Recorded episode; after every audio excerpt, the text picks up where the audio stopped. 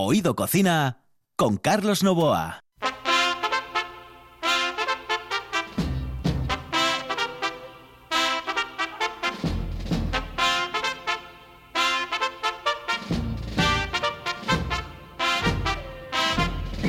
Saludos amigos, muy buenas noches. Esta es la sintonía de RPA. Estamos en Oído Cocina entre las 11 y las 11 y media de la noche. Hoy tenía yo ganas ya de entrevistarla, porque es que habíamos coincidido ya muchísimas veces. Bueno, yo estuve en el Colegio de Abogados de Oviedo de jefe de prensa y, claro, coincidí con cantidad de abogados. Y yo, yo al final creía que yo me creía un abogado. Yo me levantaba por la mañana y digo, pero tú eres abogado. Y dice, no, no soy abogado, si yo estudié otra cosa. Bueno, pues eh, realmente quería volver a hablar con ella porque coincidimos en otro programa de RPA que se llamaba La Venia. Y ella es una de las abogadas más afamadas que tenemos, pero es que además lleva una historia que no tiene absolutamente nada que ver con la abogacía de principio y de mano, pero que tiene que ver todo con la abogacía, que es el mundo de las franquicias. Ella no es otra que Susana Fernández Iglesias. Se la presento dentro de un momento aquí en RPA.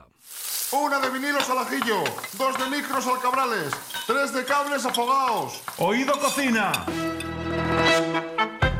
Carlos Novoa se cuela en las mejores cocinas del país Astur. Ahora, de lunes a viernes, de 11 a 11 y media de la noche. Oído Cocina con Carlos Novoa. Patrocina esta sección Valdeboides, de Sidra Castañón. Disfruta de la sidra más premiada de Asturias.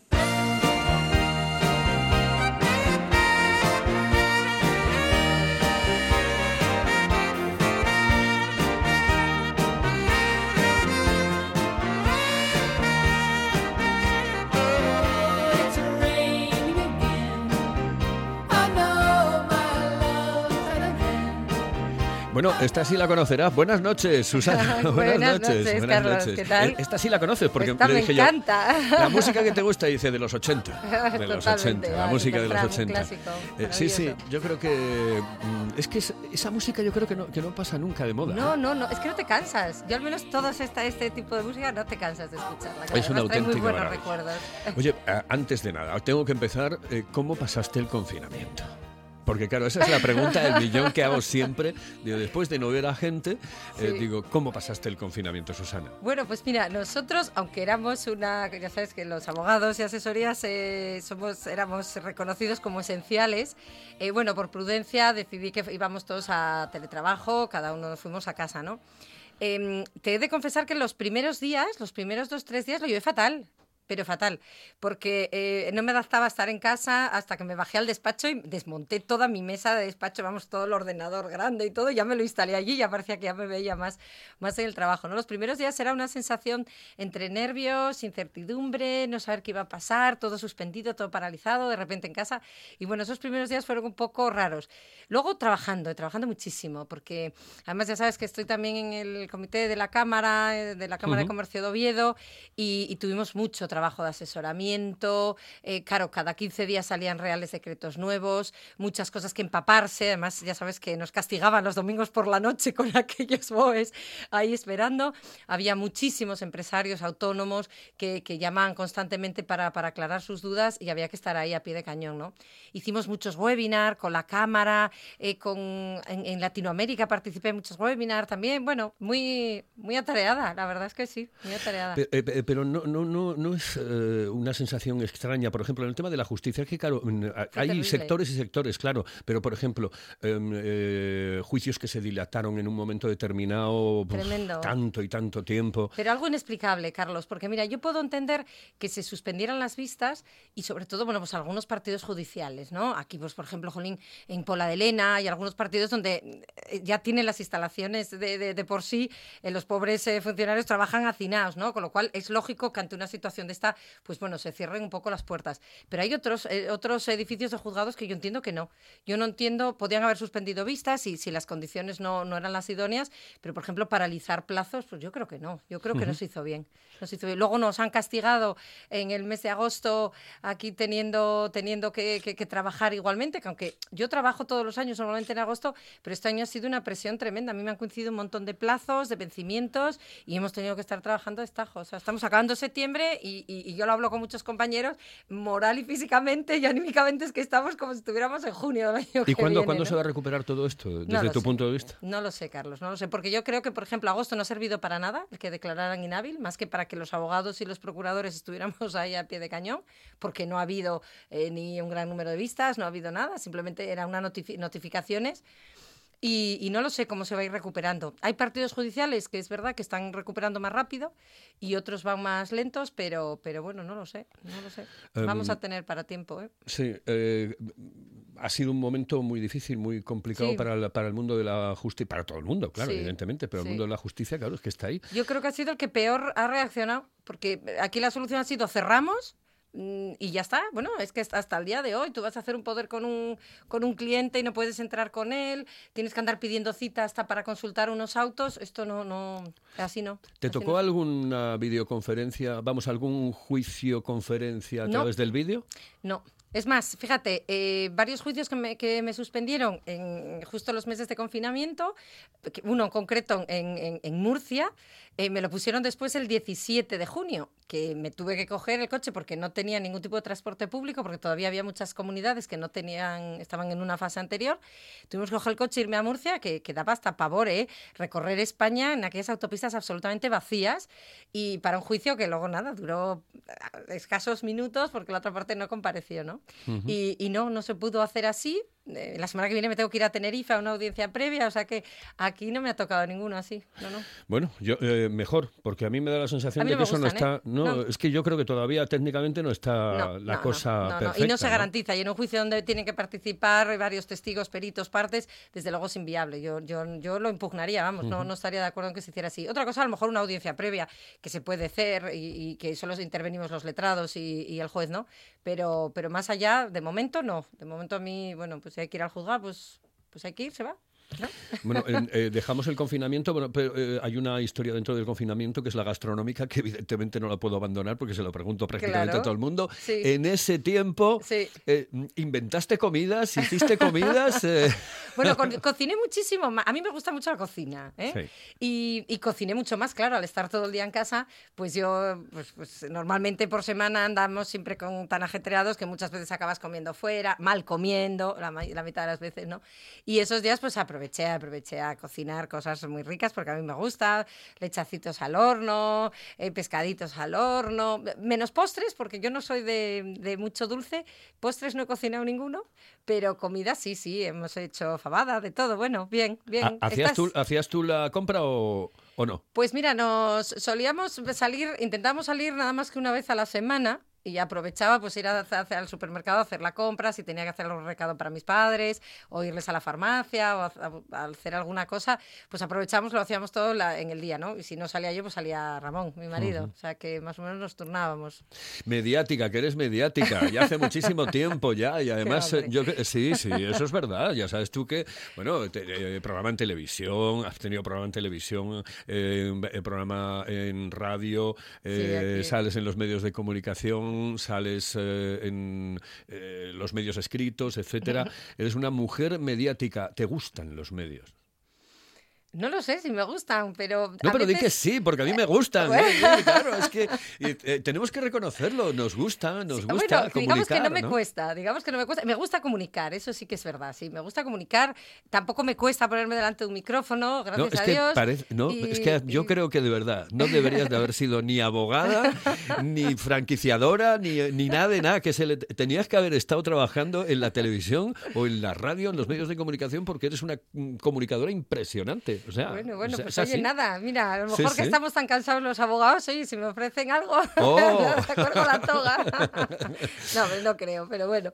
Pero bueno, sí, me gusta, me gusta comunicar y, y la verdad es que, bueno, a veces han ido surgiendo oportunidades, algunas precisamente de tu mano, Sí, Carlos, que siempre te, te estaré agradecida, ¿no?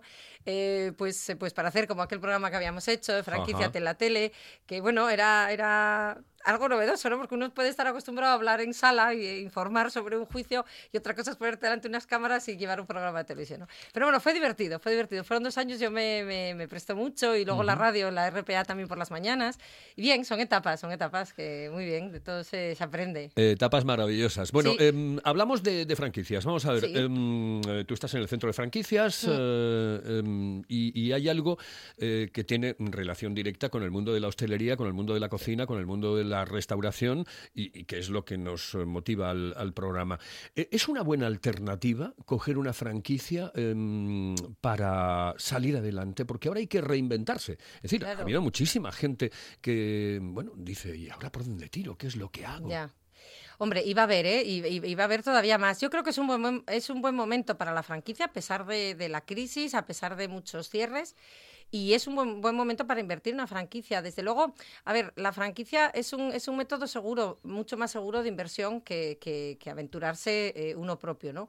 ¿Por qué? Pues porque, mira, te dan un, un modelo de negocio que ya está aprobado, que ya está funcionando, eh, en el que el franquiciador ya se ha pegado esos morrazos de mm, voy a probar estos proveedores, no funcionan, voy a probar este servicio a domicilio, funciona, no funciona, voy a gastar dinero en estas campañas de publicidad, que a lo mejor algunas funcionan y otras no.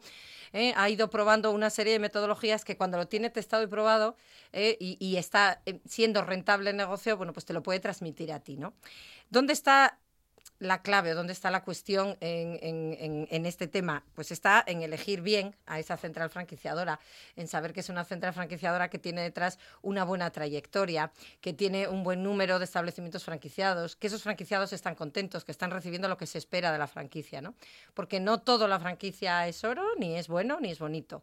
A pesar de que el sistema de franquicia yo creo que es un sistema de crecimiento empresarial muy seguro, tanto para la central franquiciadora, es decir, quien tiene ese modelo de negocio y decide eh, expandirse, eh, cediendo esa, esa idea de negocio, cediendo ese know-how a, a terceras personas y desde luego es muy seguro también para el inversor, ¿no? Porque estás, digamos, apostando por un caballo ganador, estás apostando por algo que ya funciona, ¿no? Y después hay franquicias que pueden funcionar en un sitio pero no en otro lugar. En una región sí, en otra Claro. no. Y, y ahí entra también vuestro trabajo. ¿no? Claro, claro. Yo, mira, a mí me ha pasado en muchas ferias eh, hablar con, y sobre todo en hostelería, ¿no? Eh, con algún modelo de negocio que, que- que estaba funcionando, ¡buah! estaban abriendo decenas y decenas de establecimientos por el sur, por el Mediterráneo, y querer eh, empeñarse en venir al norte, ¿no?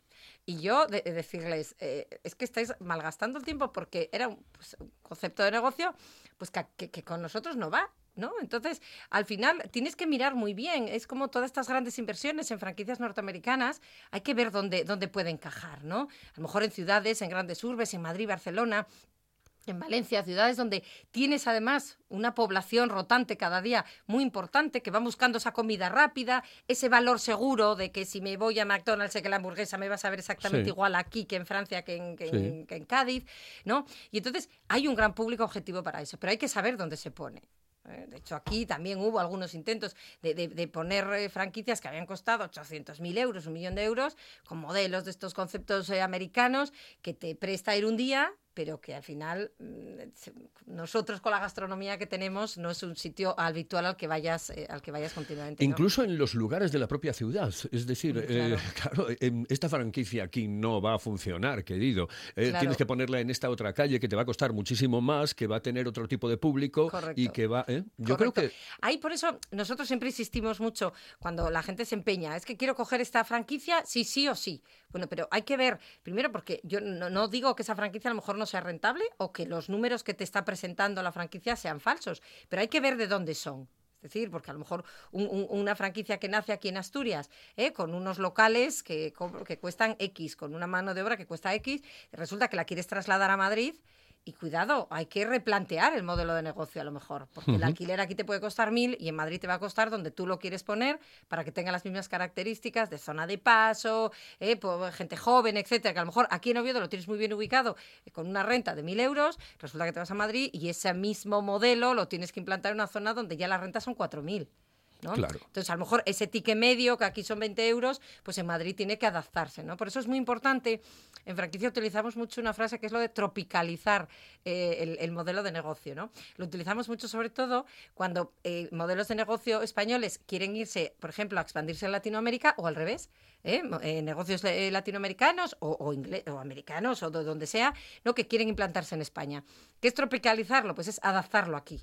¿Eh? adaptarlo aquí. En terminología, a veces, aunque parezca imposible, nosotros tenemos que adaptar y, digamos, traducir ¿no? los manuales, por ejemplo, de Argentina aquí.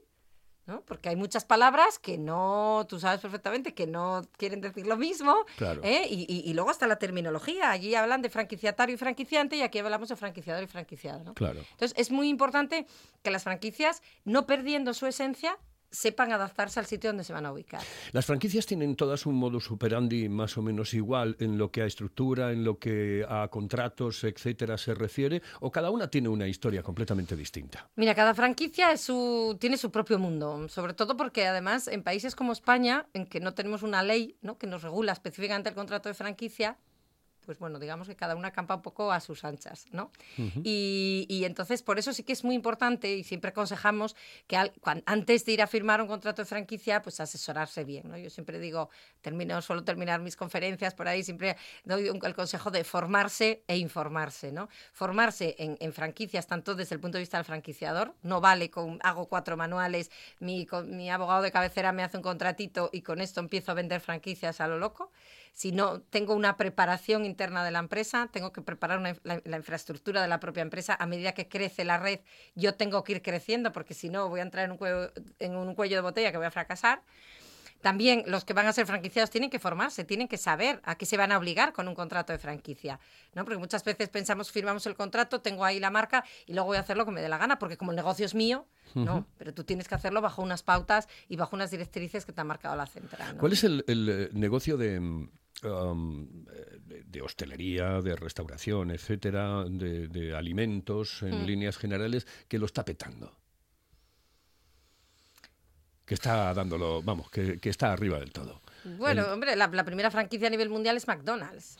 a pesar de que luego el verdadero negocio de McDonald's puede estar también en, temas más bien inmobiliarios, ¿no? De inversión inmobiliaria, eh, más que en, eh, exactamente en las hamburguesas, ¿no? Desde luego es el número uno. Eh, aquí Después están las bebidas también, ¿no? Claro, Claro, están las bebidas. Ahora han surgido también muchas, muchos establecimientos de heladerías, por ejemplo. de, de, lo ¿Heladerías también? Sí, sí, de esto de los yogures helados y todo esto.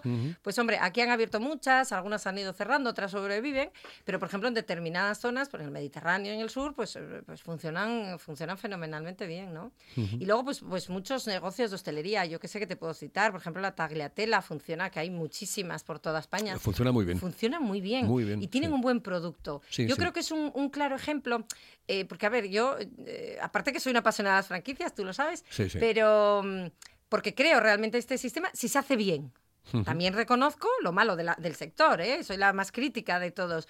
¿eh? Y reconozco que hay muchas empresas que no están preparadas para salir al mercado y lo hacen. Hay muchas empresas que no, que no deberían de estar franquiciando y lo, y lo están haciendo.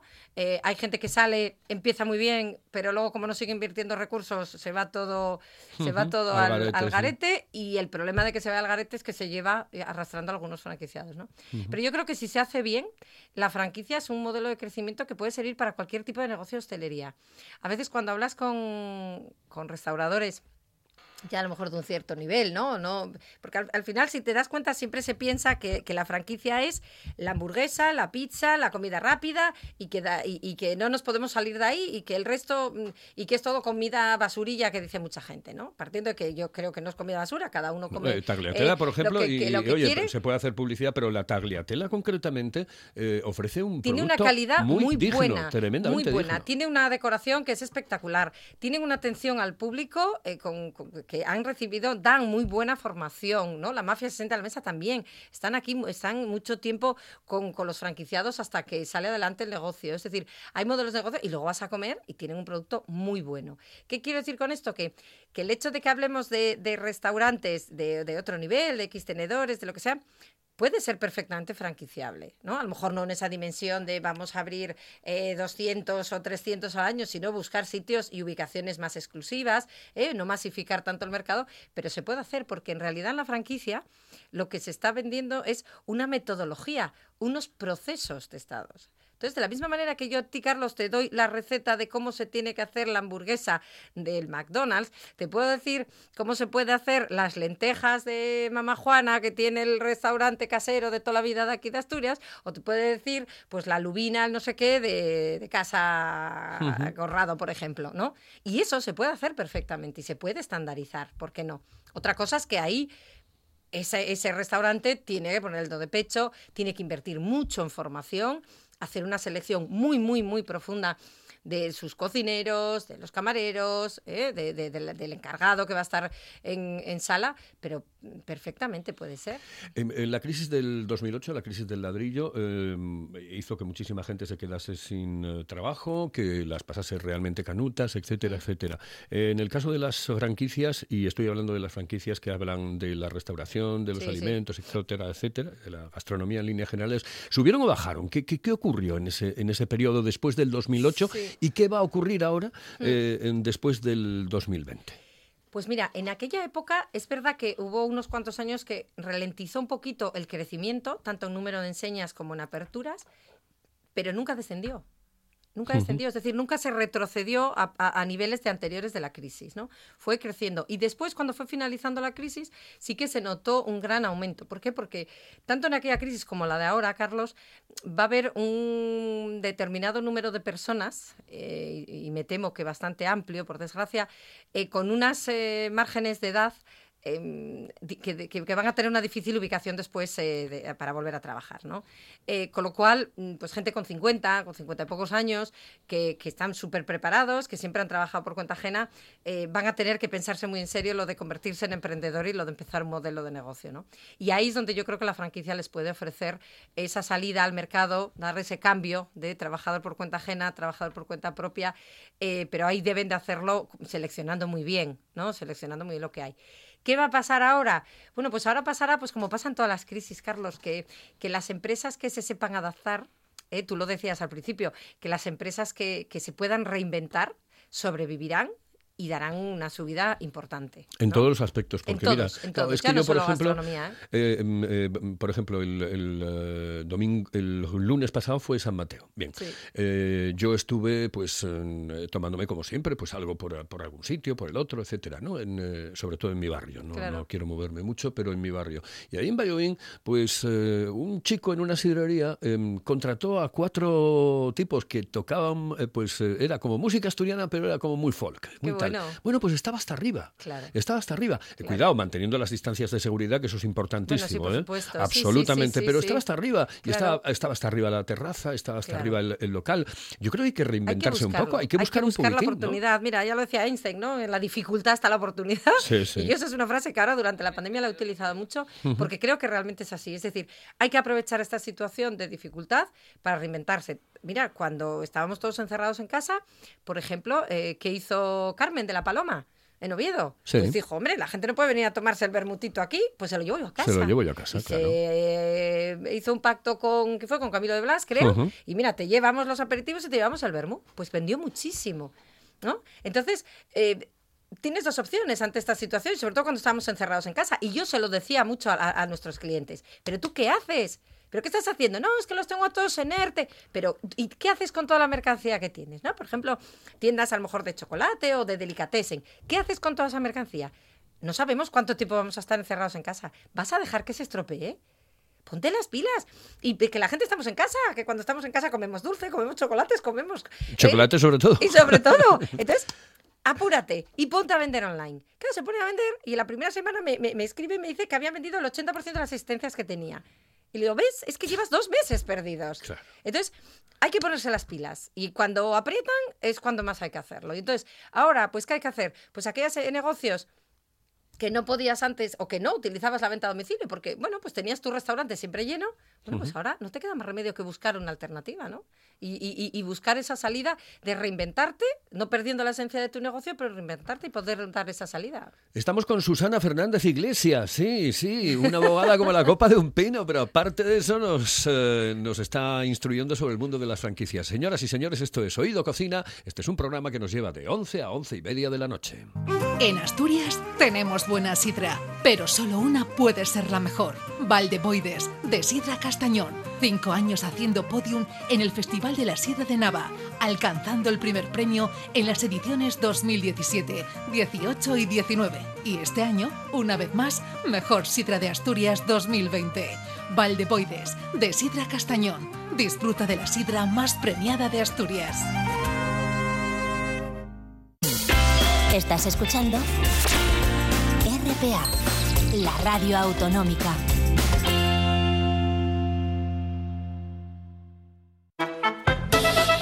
Oído Cocina con Carlos Novoa.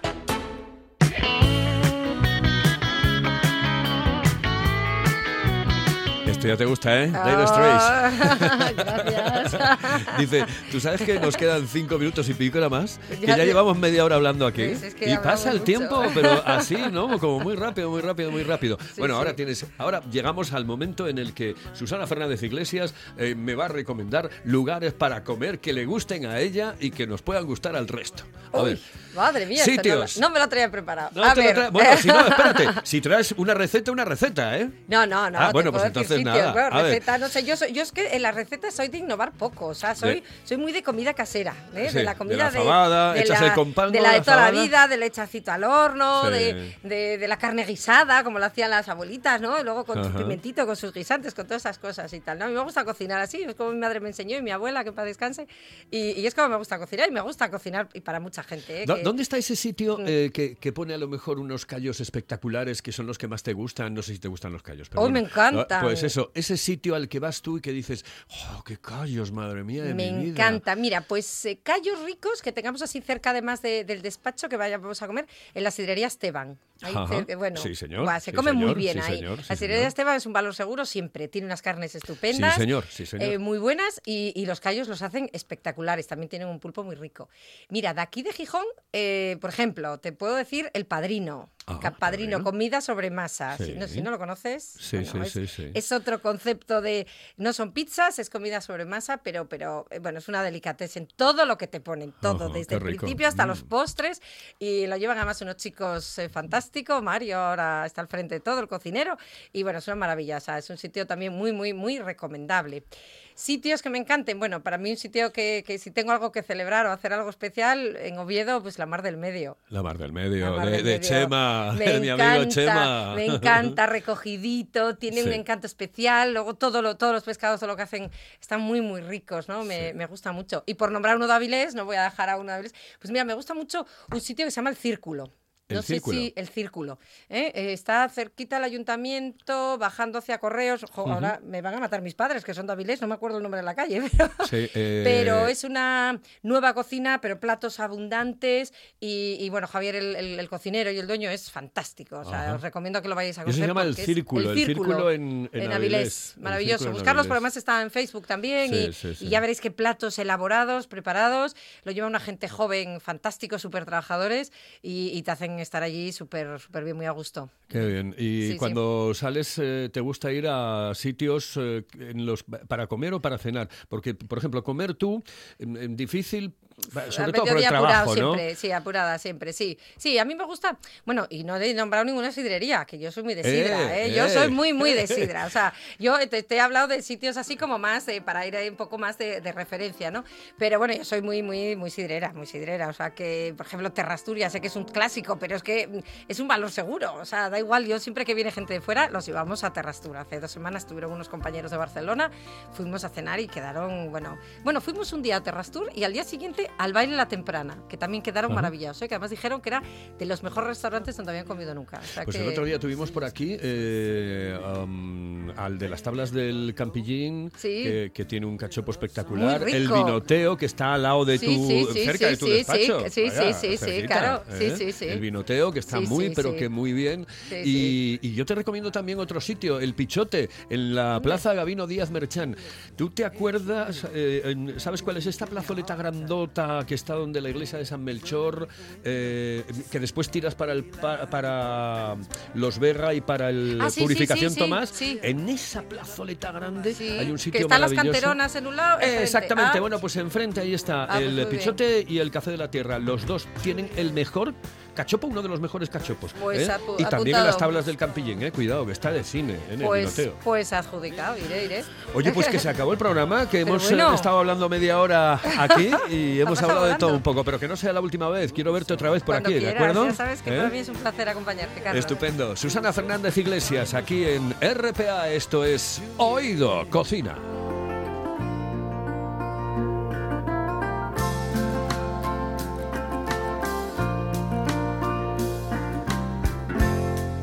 On different streets, they both were streets of shame. Both dirty, both mean. Yes, and the dream was just the same. And I dreamed your dream for you, and now your dream is real. How can you look at me as if I was just another one of your deals?